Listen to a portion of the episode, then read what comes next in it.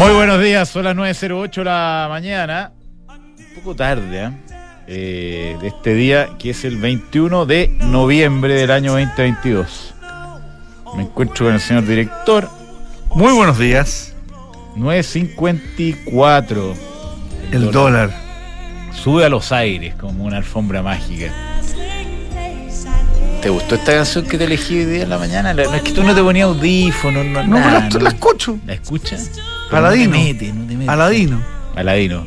Sí, güey. Pero es que es un clásico esta canción. Buena. Estuvo en, en Viña, tú que sabes tanto Ah, eso. eh, ah, él. El, el cantante, sí. sí. Y ¿Cómo bueno, y cantó esta Pete- eh, Pivo Bryson. Pivo, Pivo Bryson. Pivo Bryson. Cantó con la Andrea Tesa. Cantó con la Andrea Tessa. Sí. Mira. Bueno, Y, y cuando cantó esto ya la antorcha. imagínate. Oye, y hay dos razones para ponerlo, además de, de lo del Mundial de Qatar, que después podemos comentar en detalle. eh, se produjo una cosa muy inusual, una compañía de ese tamaño, con lo que ocurrió en Disney, no sé si viste esta mañana, eh, en que eh, sacaron literalmente al, al CEO, lo echaron, y trajeron de vuelta al que era el expresidente y gerente general de la compañía, de Qué- vuelta. Qué rudo, ¿ah? Sí, bueno. Y le dieron gracias por su servicio. Dicen, que el, Iger, C- dicen eh, que el CEO que sacaron estaba dibujado. no sé, pues, pero la, la acción no había andado muy bien, había reportado hace pocos días atrás, había andado bastante mal la acción. eh, y el mercado lo recibe con, con euforia como Aladino, más o menos, porque eh, Aladino también va y vuelve, ¿no? Porque como que pasa en la... En la Tienes que frotar la lamparita. se frotó la lamparita y está subiendo 10% inmediatamente después de la frotada de la lámpara. La acción de Disney, en, eh, en lo que re- recalco, es una acción muy, muy fuerte y muy inesperada, eh, lo que habla de, de algún nivel de, de grandes preocupaciones, de sobre todo por el negocio de streaming, cosa que el doctor Camus ha venido comentando profusamente, porque se, se perdieron el semestre pasado casi un uno y medio, o sea, 1.500 millones de dólares en esa división que había sido la que había impulsado a Disney a esta altura. Llegó casi a 200 dólares la acción, ahora está en 91.80. Mira. Pero tal como comentaba, el pre-market indica una, una apertura casi a 100 dólares, con una subida de 9%, producto de esta decisión de vuelta de Robert Iger, que fue presidente y CEO entre mm, el año 2005 y el 2020, básicamente, que le dio paso a este, a este otro, no, ya no me acuerdo cómo se llama, Ya, pero entonces el proyecto de streaming fue del que vuelve. como del que vuelve. No, no, yo creo que el proyecto, claro, no, no, no, está bien, pero una cosa es como, como uno lo conceptualiza y el otro como lo administra, ¿no? Claro. Era como el Transantiago, quien lo conceptualizó y quien lo implementó. Claro, y ahora nadie sabe quién lo conceptualizó ni quién lo administró. Bueno, ah, es que los administró Todos los fácil. fracasos, todos los fracasos son huérfanos. Había un- y los había éxitos tienen muchos padres. Había un ministro de, de C, no me acuerdo que era como el Espejo. espejo. Él fue el que le tocó la partida, ¿no? Seguramente no tiene mucha responsabilidad. Que a esta altura te aseguro que no es de ella. Filo de C. No, así no queda nadie. Queda Chumilla con la proboste Sobre todo la proboste, ¿no? y el timbre. ¿Quién hubiera pensado, ah? Qué, Que, qué lástima. que pasaron ¿Cómo a ser, cómo pasaron a ser menos trascendentales Pero- que lo que eran los radicales, Pero fíjate. además tienen una. Además de, de, ah, de que es una lástima que se haya desarmado ese partido que era tan importante en Chile. Es la forma en que actúan, porque es todo como el Tribunal Supremo, que los vamos a echar. Una cosa muy soviética, ¿no? Por lo que he visto yo en, la, en las acciones contra lo- lo- la gente que tiene opiniones distintas. Y contra, Imagínate un, contra un expresidente de la República, además eso, no era cualquier partido, un partido en que nueve, creo que eran nueve mm, expresidentes del partido y decían, decían, bueno, vamos a votar por el rechazo y lo echaron, lo amenazaron con las penas del infierno, una cosa... Cuando te amenazan a llevarte al Tribunal Supremo por, es, por esa característica, es una expulsión velada. Estás listo. Por eso hay muchos que ni siquiera llegan a eso y deciden partir. Es una pena, ¿eh? por la trascendencia. Hay mucha más gente afuera de la DC eh, que adentro de la. DC. Una pena porque mm, la trascendencia de la democracia cristiana en Chile desde fines de los 50 eh, es tremenda. Y si uno incluso mira para atrás, eh, puede, puede incluso hablar desde los, desde los 40, cuando, no te- cuando tenían otro nombre y tenían otra visión del mundo también. ¿Por qué se llama la falange? Porque era un, como un hueso de la mano. No, eran eh, la falange. El primo de Rivera. Exacto, por ahí ibas bien. ¿Sí? Porque tenían una, una visión que después con el tiempo renegaron de ella.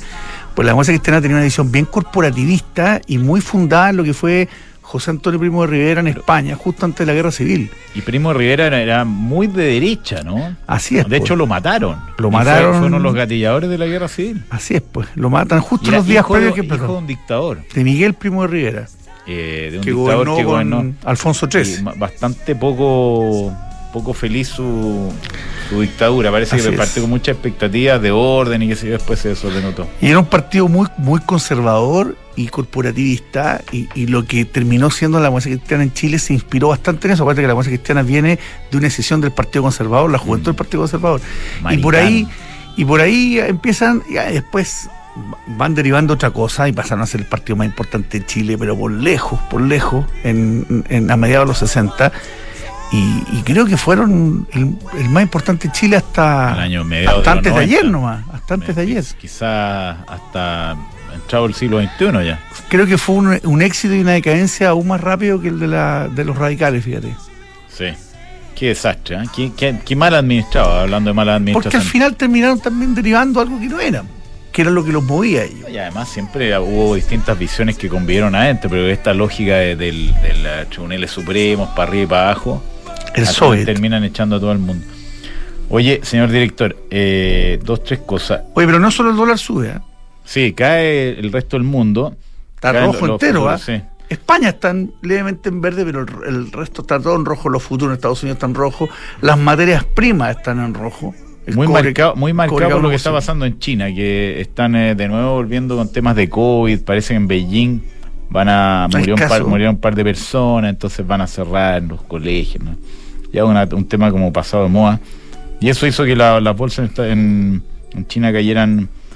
Hang de Hong Kong cayó 1,87% y más o menos 1% el resto de las bolsas. Y en Europa, tal como dices tú, promedio, para no, para no dar la lata, 0,6% caía en promedio. Y los futuros en Estados Unidos están a la baja. Siguen cayendo las criptomonedas. Estuve escuchando bastante. El Economist traía amplia cobertura del caso FTX. Y al final lo que, en lo que se traduce es un cuestionamiento de fondo a la, a la utilidad de las criptomonedas, eh, la validez de lo, del... La utilidad de te los refieres al uso. Sí, Mm. el uso, eh, la falta de controles corporativos que tenía esta compañía y la confianza ilimitada en gente que, que al final uno tiene que mirarla con, con los ojos de siempre. Este, cachate que este chanta de SBF que, que era el, el- el que llevaba la, la compañía esta FTX, que era el héroe hasta hace dos semanas atrás o tres semanas, hablaba con Sequoia, que es uno de los fondos de venture capital más importantes del mundo, jugando Play.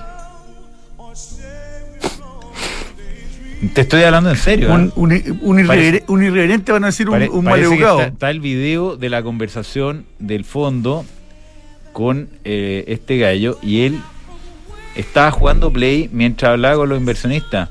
Y a los inversionistas como se engrupe la gente, porque no hay otra explicación. El efecto, el era- efecto halo, claro, que tú decís, este chanta, ¿cómo viene a jugar conmigo play? Y me, me, vieron a una reunión. Lo encontraban taquillero.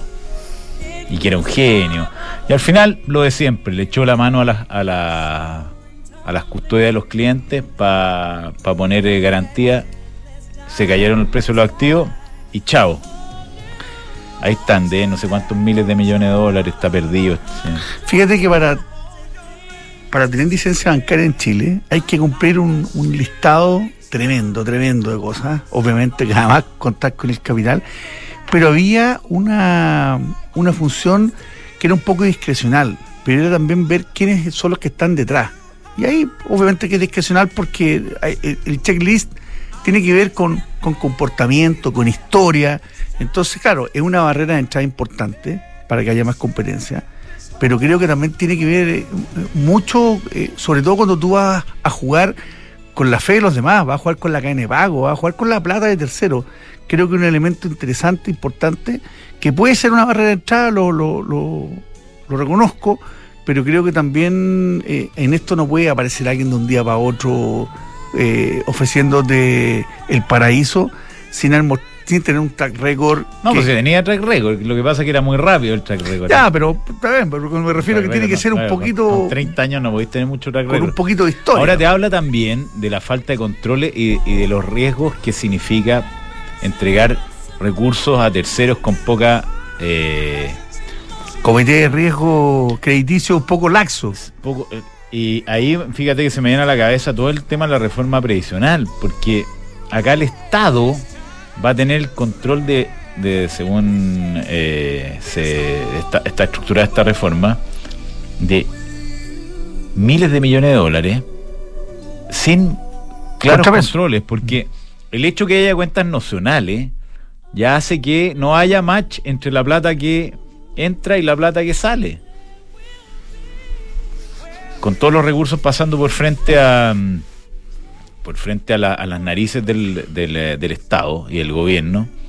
Como dice José Luis Daza, no sé si leíste la, la entrevista en el en el Mercurio, Mercurio que eh, tenía dijo algo así como hay una ingenuidad en la interacción entre el Estado y el sistema político en manejo de grandes recursos financieros. Lo mismo que le pasa a FTX.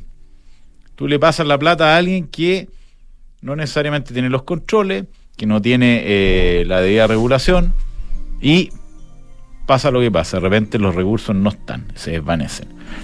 Yo estoy cada vez más en contra de esa reforma, señor director. Totalmente, va a tener un control además del mercado de capitales con una eh, con una serie de ramificaciones que todavía ni siquiera le hemos visto.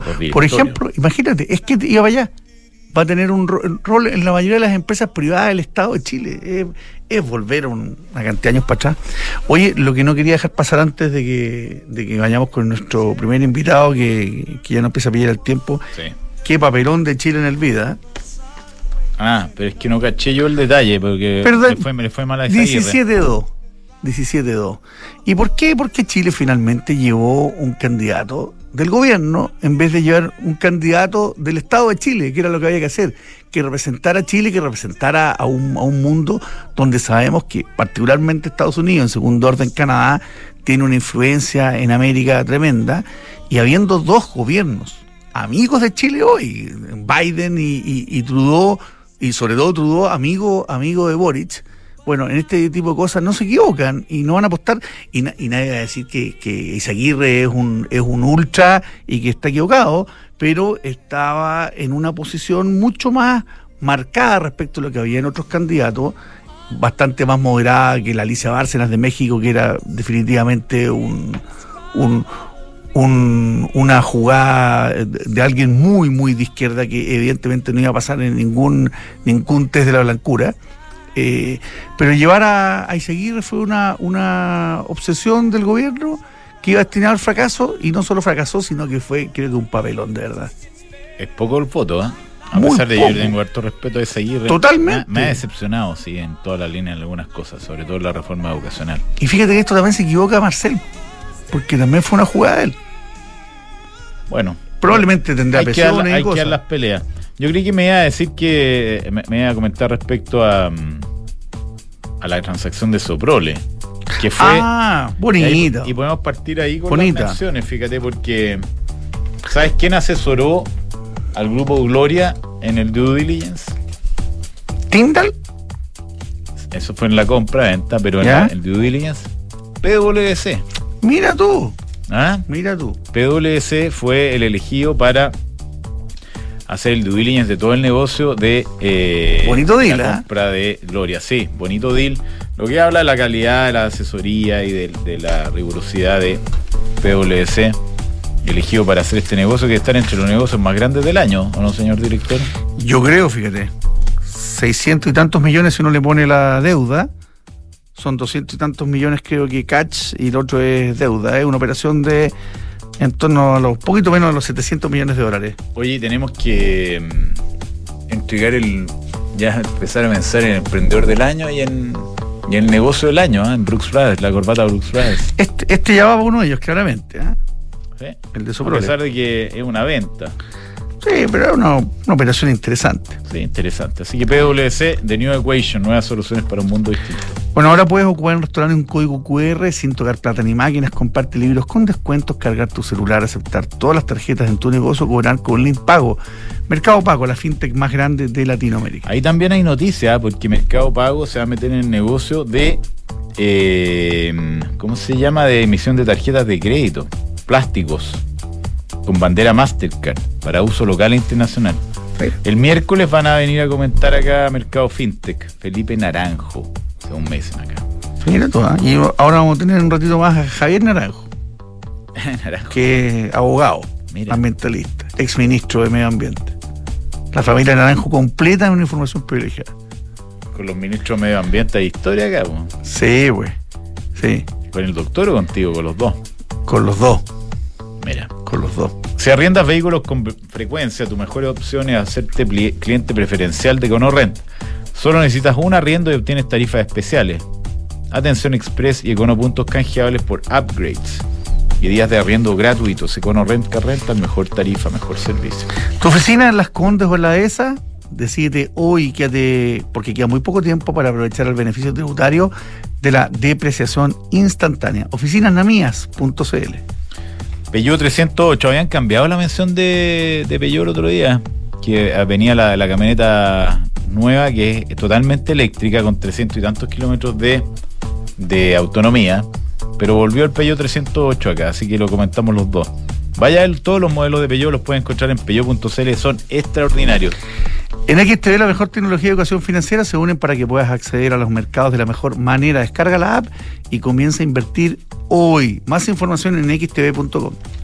Veíamos el otro día en el chat de, que tenemos con el programa cómo el doctor se, eh, ingresó a, la conferencia de Falcom Asset Management. Eh, nos comentaba ahí que estaba muy interesante. Mandaba pantallazo incluso. mandó pantallazo, ¿no sé, creo que estaba Andrés Velasco ahí. Nos va a contar los detalles de las visiones de Falcon, porque de hecho tenemos un, un... Em, ¿Ah? ¿No? Ah, no, me equivoqué. Ya, pero el doctor nos va a contar todos los detalles. Bueno, comienza la temporada de matrimonios y eventos y para ella necesitamos encontrar ropa que nos haga sentir elegantes y preparados para todo. Brooks Baer te invita a revisar su nueva colección pensada para ese evento tan especial.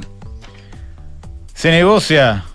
Puede obtener financiamiento para pagar sus proveedores, adelantar el pago de órdenes de compra y facturas. Todo esto financiado por Fingua, que nos, contaron el detalle del modelo de negocio. ¿Cómo comparten? Visítelo en cenegocia.com. Y si tu negocio, y perdón, si tu objetivo es conocer nuevas culturas, tener un lugar para llamar, hogar o perfeccionar tus conocimientos, cúmplelo invirtiendo desde tu app Santander en la sección Objetivos. Más información en santander.cl Santander, tu banco. Ya, señor director, entonces presenta tú a nuestro invitado. Vamos a, conversar, vamos a conversar con don Hugo Osorio, amigo del programa.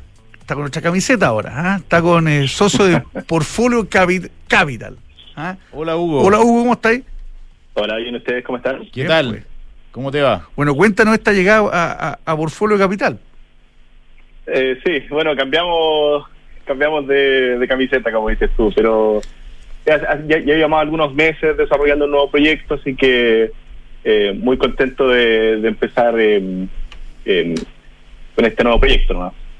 Buenísimo. Oye, cuéntanos eh, cómo están viendo el mercado, de qué es tu especialidad, Hugo. Cuéntanos cómo lo están mirando. Después del rally que hubo la semana pasada, como que se veía que se había soltado la cosa, pero no sabemos. Sí, está, la verdad es que bastante confuso eh, tomar decisiones de inversión en este en este momento. Em, nosotros nos hemos mantenido, yo diría que constantemente negativos durante este año. Eh, bueno, ustedes han sido testigos de eso. Las últimas veces que he ido a la radio he, enviado bastante pesimismo a juicio de ustedes, pero pero en realidad lo que lo que veíamos era una reserva federal bien comprometida con el trabajo de, de, em, controlar la inflación y ese compromiso se iba a em, a traducir en complicaciones eh, sí o sí para los activos de riesgo. O sea, íbamos a ver caídas en los activos de riesgo y en general en lo que se conoce como las condiciones financieras, que incluyen acciones, renta fija, particularmente los bonos largos, spreads corporativos, el dólar y bueno, y también la tasa misma de la Reserva eh, Federal. dado ese compromiso en que confiábamos, la verdad es que era bastante difícil estar optimista y, la gran duda es si eso no ha acabado o no. Eh, para muchos, con la entrega de las cifras de inflación del mes de octubre, la verdad es que las cosas pueden estar cambiando y podemos estar comenzando un nuevo proceso ahora más deflacionario, de convergencia de la inflación y creo que en eso hay, hay, hay algo de cierto. Efectivamente, las cifras dan cuenta de que, eh, de que empezamos el proceso de convergencia pero la inflación está en 7,7%, son más de tres veces, casi cuatro eh, veces el objetivo de, la Reserva Federal. Eh, o sea, es un proceso que está recién comenzando y lo que uno de verdad debe, debe consultar eh, detrás de esto o tratar de responder detrás de esto es si acaso la Reserva Federal va a querer correr el riesgo de, em, de por ejemplo, relajar las condiciones financieras o dejar que el mercado entre en un rally eh, de manera tan tan pronta. A mí, a mí me da la, impresión de que hay poco, poco eh, hay pocas dudas de que la Reserva Federal no va a dejar que, el mercado entre en un rally muy fuerte, porque eso de alguna manera es contraproducente para sus propios objetivos. Así que estamos en una situación un tanto compleja, donde, donde ya se ve básicamente la, la inflación eventualmente convergiendo y por lo mismo un mercado tanto accionario como el mercado renta fija anticipando el fin de este proceso de contracción monetaria, pero ese mismo esa misma ansiedad del mercado está eventualmente poniendo eh, en una situación de complicación a la misma Reserva Federal y la entidad va a tener que controlar estos ánimos y la única manera que tiene para hacerlo es eh, manteniendo esta posición bastante más dura y además subiendo eventualmente tasas a niveles más altos. Es bien es bien sorprendente que después de las cifras de inflación del mes pasado, todavía la Reserva Federal esté tan agresiva. No sé si ustedes lo han visto, pero, pero se ve mucha, mucha agresividad y, y la verdad es que, es que da, eso da cuenta de, de una suerte como de incomodidad de, de la Reserva Federal respecto a cómo el mercado está enfrentando esta situación. ¿Y tiene que ver más que nada con eso o tiene que ver también con que, que cree que la, la inflación, por más que ha mostrado algún nivel de de, ceder eh, está viva todavía y puede repuntar nuevamente? O sea, la, verdad es que los más negativos en el mercado eh, anticipan que la inflación todavía se va a mantener alta y que hay pocas razones para creer que va a converger.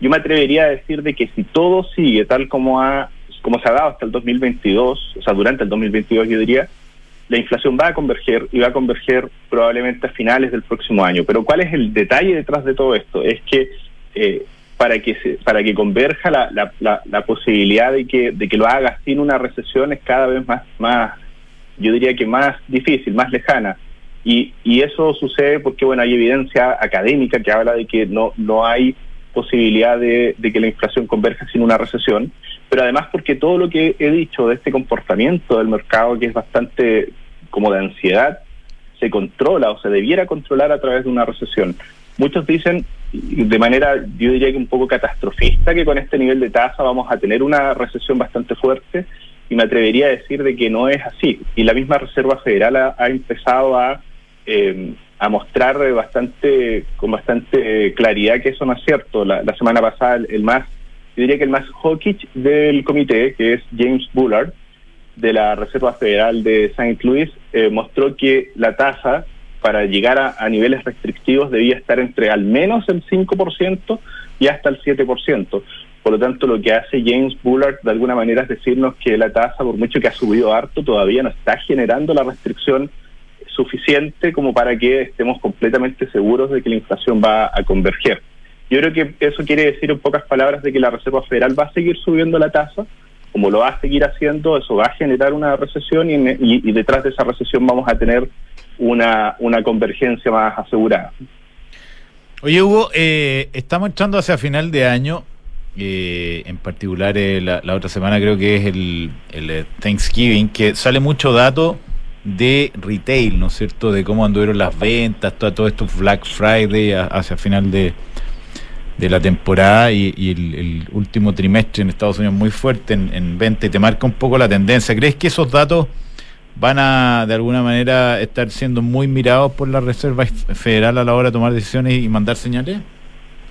Yo creo que sí, de hecho, un dato anecdótico, pero muy en línea con lo que acabas de decir, es que la semana pasada eh, Goldman Sachs aumentó su proyección de tasa terminal, lo hizo hasta 5.25, Y, entre los argumentos que daba es que veía todavía una economía fuerte y que se, se veía con claridad a través de, los altos niveles de consumo que aún hay. Entonces, ¿qué es lo que puede terminar pasando? Es que eh, veamos un, cierre de año especialmente fuerte eh, y eso puede, puede llevar a la Reserva Federal a, acentuar aún más su, su agresividad contra, contra el mercado. Ahora, yo sinceramente creo que no vamos a ver una, una, un cierre de año tan fuerte. Me atrevería a decir de que ya debiéramos empezar a ver algo más de debilidad en las cifras de consumo, pero estoy hablando de pequeños, yo, yo diría como pequeñas señales en esa dirección, nada muy contundente, pero pero no no no creo que, que las cifras de, del Black Friday sean especialmente eh,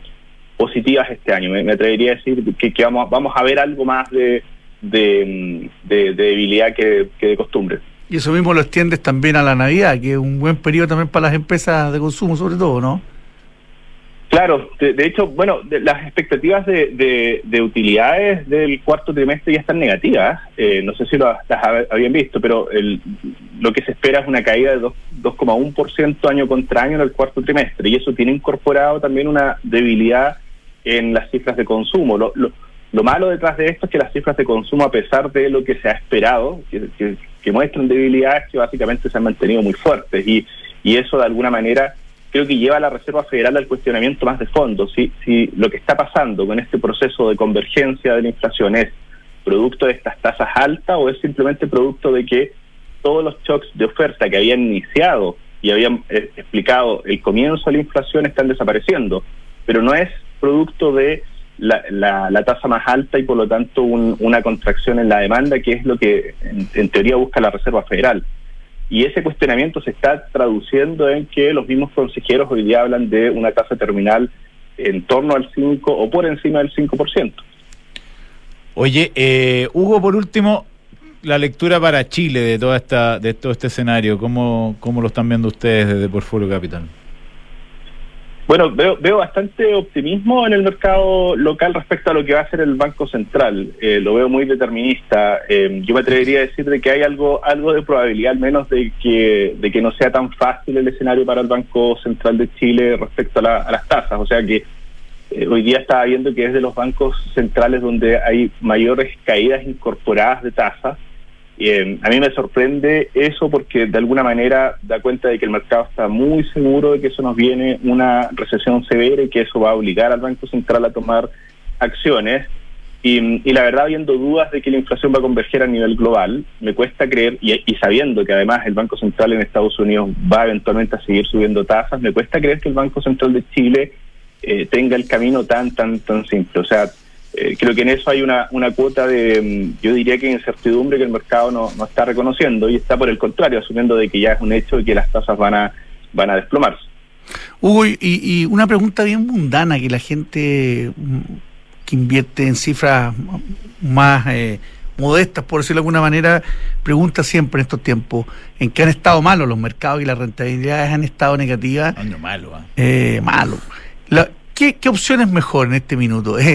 hacer la pérdida y apostar por otro por otros instrumentos para, para avanzar la recuperación o quedarse donde están y, apostar por los mismos instrumentos de la recuperación? No, se pueden hacer mejorías, incluso si uno está en renta variable con pérdidas grandes. Creo que hoy día, por ejemplo, es mucho más atractivo invertir en eh, bonos high yield o cosas de ese estilo, pensando en plazos medianos y largos, que quedarse con, con renta variable pensando en que existe todavía la opción de perder eh, eh, bastante. O sea, yo, yo creo que todavía no hemos llegado al punto en donde está claro que se va a iniciar un bull market.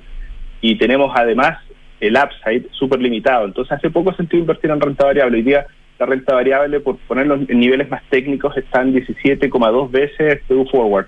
Eso significa que, en términos estrictos la, la, la, mm, el yield que nos, nos está entregando la renta variable es de 5,8%, que es bastante poco, considerando que, por ejemplo, en high yield tenemos casi 10%, yo diría un poco más de 9, pero entre 9 y 10%, en investment grade, en renta fija tenemos del orden de, de, de 6%, y en renta variable local y en renta fija local tenemos opciones mucho más atractivas todavía en renta fija que en renta variable. Yo creo que la renta variable me cuesta entender por qué hoy día es una opción eh, quizás solo lo entendería en aquellos casos en donde ha habido muchas pérdidas y la verdad es que el inversionista tiene un horizonte de inversión muy, muy largo, pero en, aquellos casos en donde no es así, yo creo que una porción de esa, de esa inversión puede ir perfectamente a renta fija y eso le va a dar más estabilidad a la cartera y eventualmente hasta va a mejorar el retorno.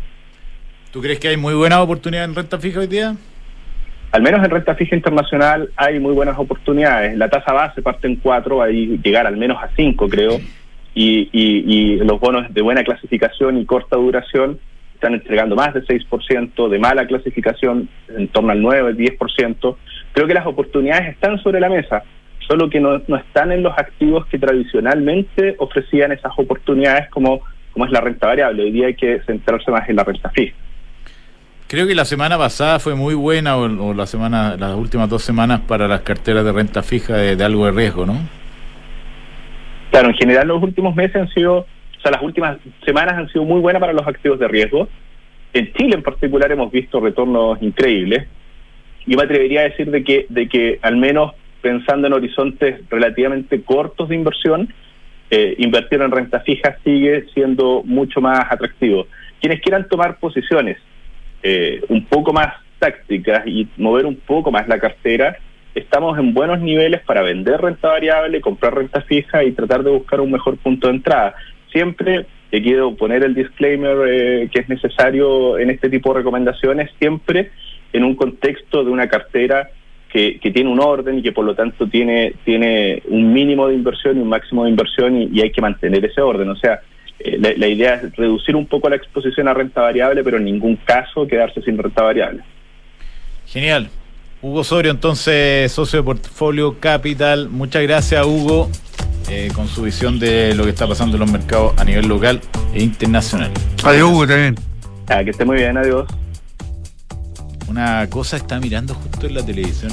Eh, hay un señor acá hablando de, de, la de las implicancias que puede tener el problema que hay en el Bitcoin en la economía real. O sea, que se, se traspase para allá, porque las Bitcoin están destrozada. Yo me acuerdo, el año 2021 partió con el Bitcoin a 30.000, ahora está a 16.000.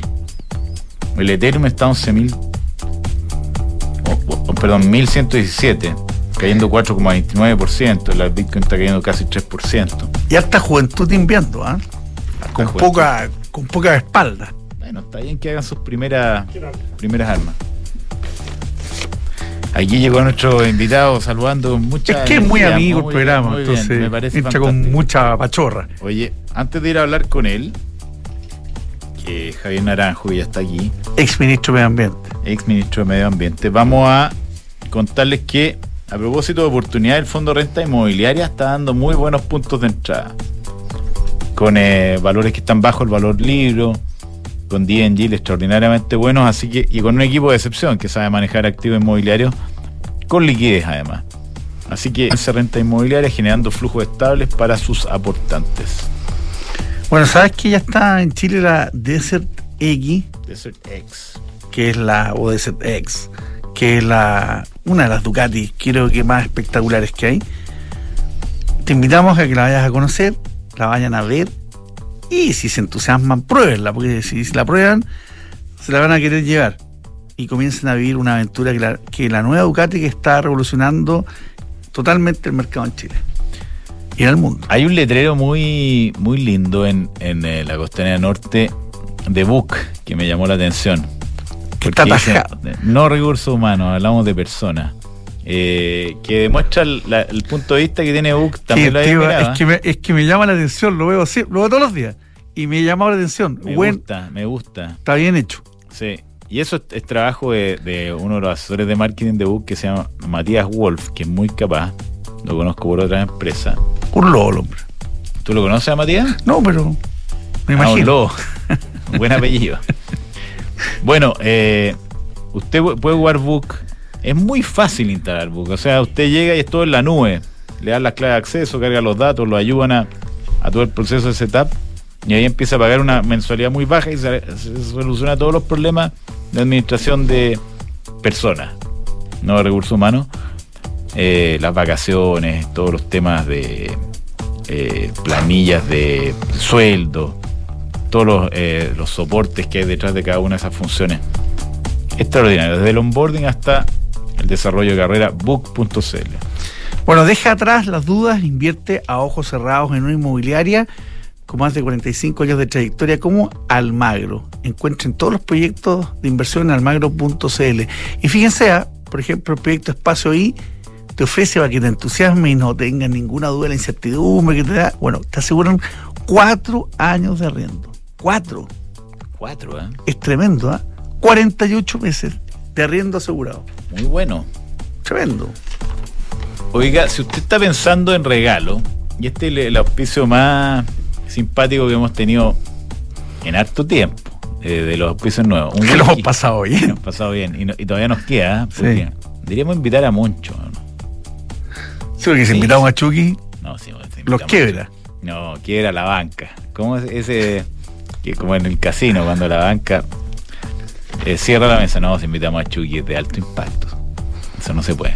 Pero si usted quiere regalar un whisky de alta gama o un gran vino para, para sus clientes, es una buena idea hablar con el mundo del vino, que tener un muy buen catálogo de regalos, regalos corporativos. Eh, es muy buena idea, va a quedar bien, el mundo del vino detrás. ¿Qué más quiere? Entonces entre el mundo del vino, pasen por el vino y, y vea lo, lo que son los catálogos de regalos. Hay unos whiskies de alta gama, ¿eh? Maravilloso, los probamos.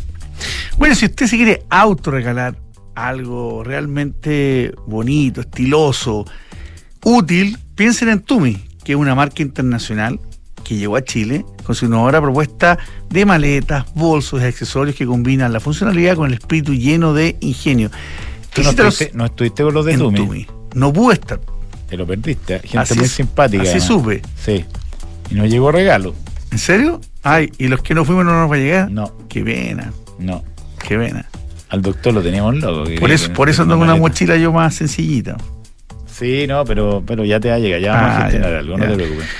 Presenta Oye- a nuestro invitado, por favor. Un invitado que lo hemos, te- lo hemos tenido tanto aquí como en, en Conexión IP, eh, en su época de ministro y ahora en su época de abogado ejerciendo la profesión, como, como se dice. Don Javier Naranjo, que fue ex ministro de Medio Ambiente y es director del área ambiental Así de, es. de JF, Así es, dejar el Fabro. Jara del Fabro. Efectivamente, una- una- un estudio, un estudio muy, Connotado. muy connotado. Y la juventud que viene ahí es muy buena. Yo conozco una abogada y joven que viene con mucho futuro dentro del Así estudio. ¿Sí? Le mandamos saludos. bueno, eh, eh, Javier, a ver, partamos por la, por, por la cultura. Ustedes, eh, ustedes están con un seminario sobre ESG, que es un tema realmente eh, relevante para tu área. Un, una, un área además que se veía, el- lo de ESG, lo venimos hablando hace rato del programa, pero me acuerdo que hace, no sé, 5, 8 años era un área blandita en una empresa que los gerentes generales les da un poquito de lata y, Mm. y hoy día es, pero crucial para el negocio.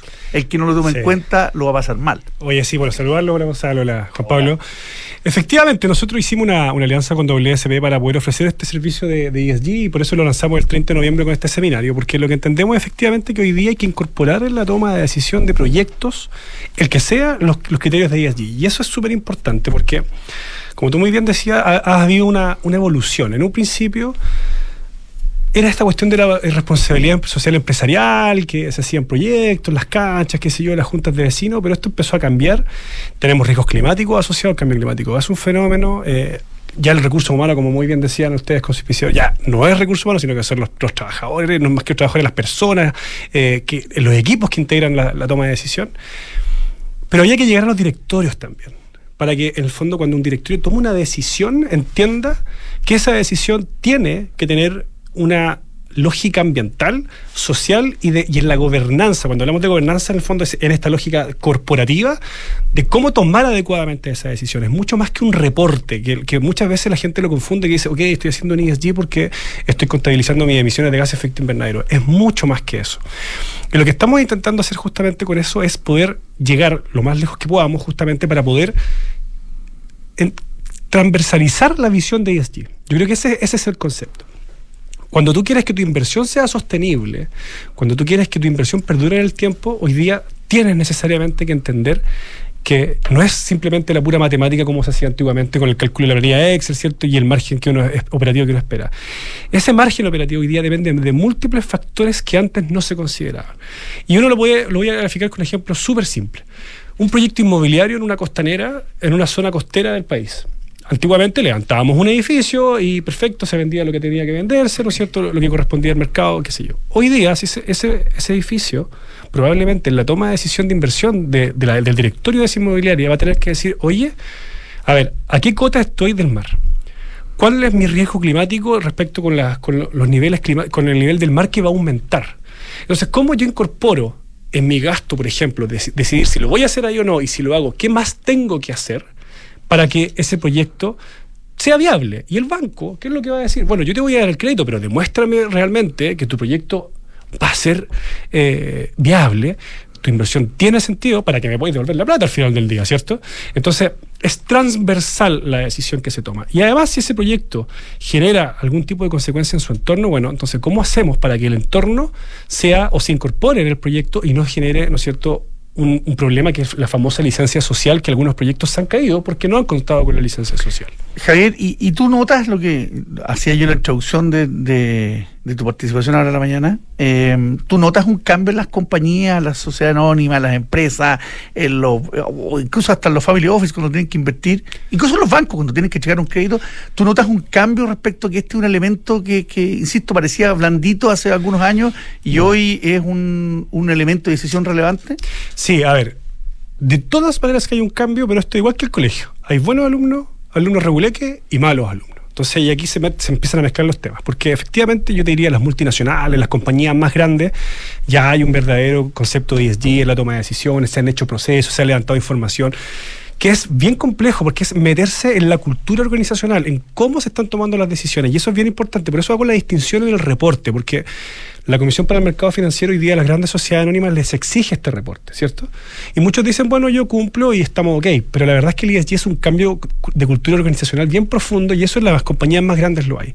Pero tenemos otros malos alumnos que tienen que ver con el famoso concepto del greenwashing, ¿cierto? Que son estos que... Por eso te voy a preguntar. Eh, que efectivamente dicen, oye, yo soy sustentable y eso se ve en envases de botellas plásticas, por ejemplo, que le colocan ahí con todos los títulos reciclables, qué sé yo, y si uno empieza a hacer el análisis realmente no todo es reciclable, o de frentón no lo son. Están haciendo trampa en el fondo. Pero claro, porque no hay una regulación muy importante respecto a eso, a pesar de que, y ahí nosotros cuando nos, eh, aquí me voy a la época de ministro, lanzamos el ecoetiquetado, que en el fondo lo que significa eso es iniciamos el proceso para que los envases plásticos tengan un, etiquetado que sea transparente para todo el consumidor y en el fondo sepa realmente con un logo oficial, que el que tenga ese logo es porque realmente es eh, reciclable, reutilizable o que cae dentro del concepto cierto de la economía circular. Estamos hablando con Javier Naranjo, ex ministro de Medio Ambiente y director de J en JDF. Eh, te quería, te quería preguntar por, por, la ola de ESG que ha sido una locura a nivel global, toda la cantidad de recursos que se están invirtiendo, etcétera. También ha habido últimamente algunos cuestionamientos, ¿no es cierto? Sí. Sobre todo al, al, estructurar un concepto en torno a cosas tan distintas. Eh, como que dice lo, que se dice está perfecto, eh, focalizarnos en la E, por ejemplo, pero mezclarlo con la S y la G, que es temas sociales y, de gobernanza. Eh, puede ser mezclar peras con manzana y, se, se, pierde claridad en la toma de decisiones en, algún sentido. ¿Cuáles, cuáles son los elementos que hoy día están saliendo nuevos, además del greenwashing que comentabas tú, que, que como que vienen a clarificar lo que ESG va a hacerlo más, más, más focalizado en algunos aspectos y las críticas también que están saliendo al respecto. A ver, respecto de las críticas, yo creo que esto, siempre es transversal cuando hay, cuando hay cambios importantes en la toma de decisiones, hay, hay, siempre hay stakeholders que les cuesta un poquito el cambio, ¿cierto? Y eso creo yo que es parte de la de la crítica, lo voy a llevar a otro extremo. Cuando hablamos de cambio climático, todavía hay gente que cree que el cambio climático no es real, a pesar de algunos fenómenos que estamos viendo, y que no tiene que ver, y aquí lo voy a simplificar, con que se estén derritiendo más o menos los glaciares. Efectivamente, la glaciación pasó. El punto está que se está aumentando el ritmo, y eso va a generar consecuencias en, todo, digamos.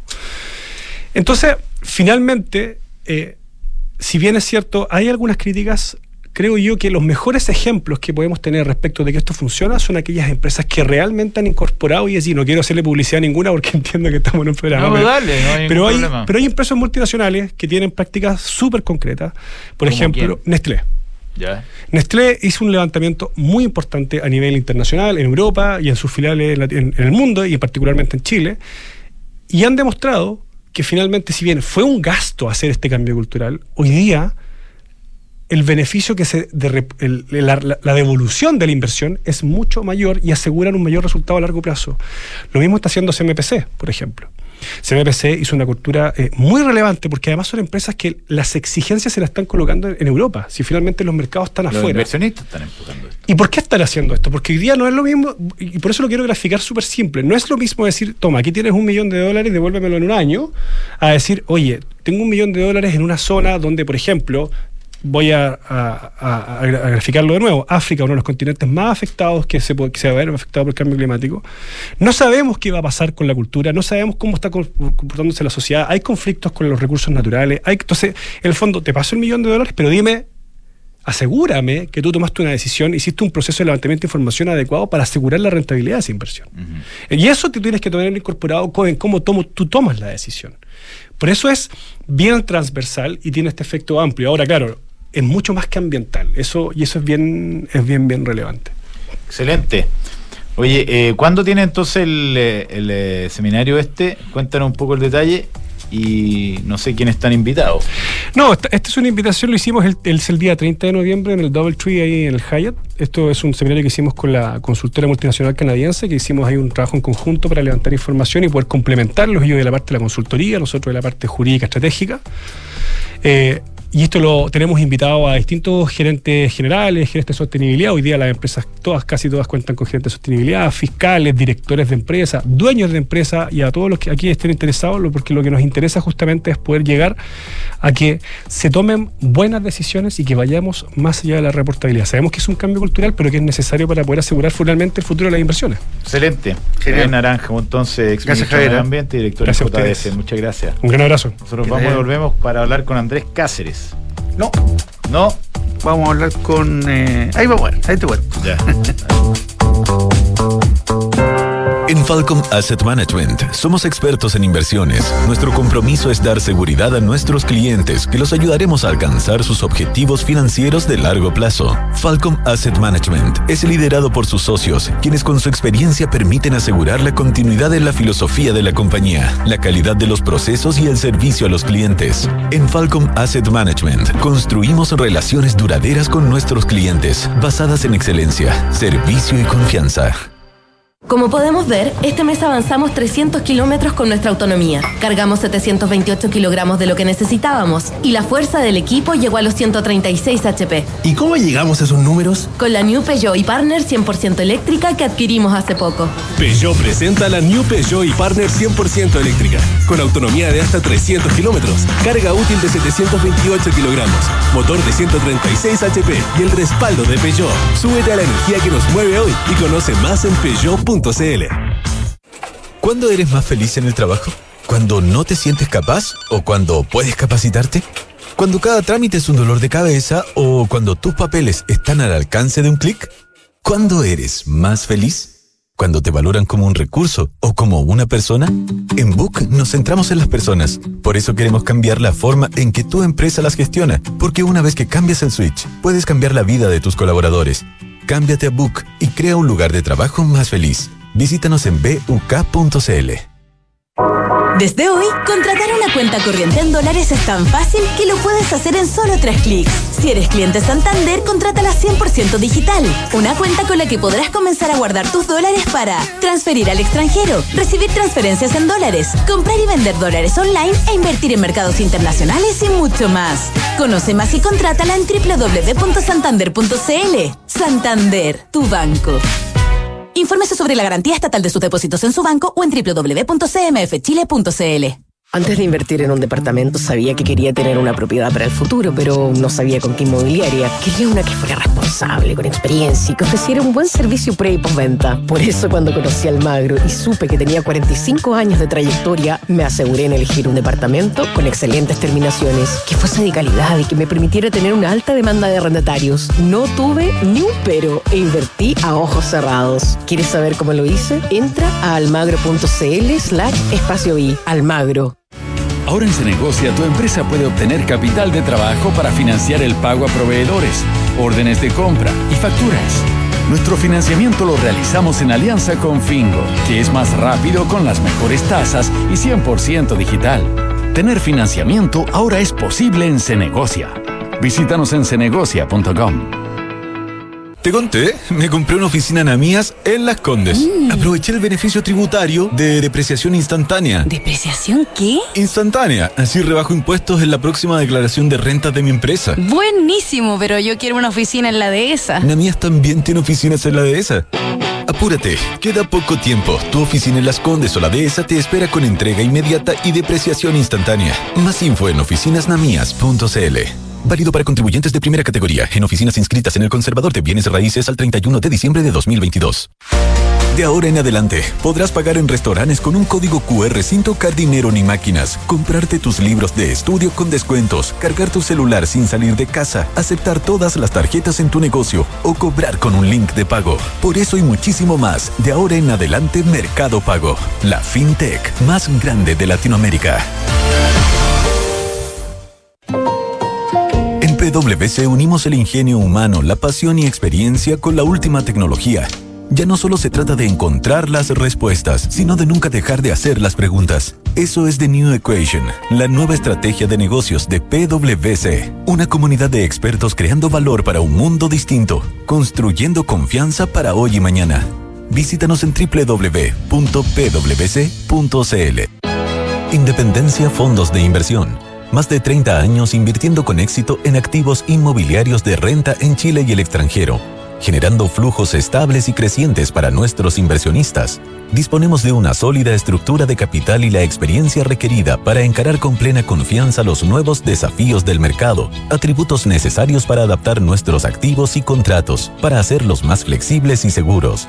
Infórmate en independencia-medio-sa.cl.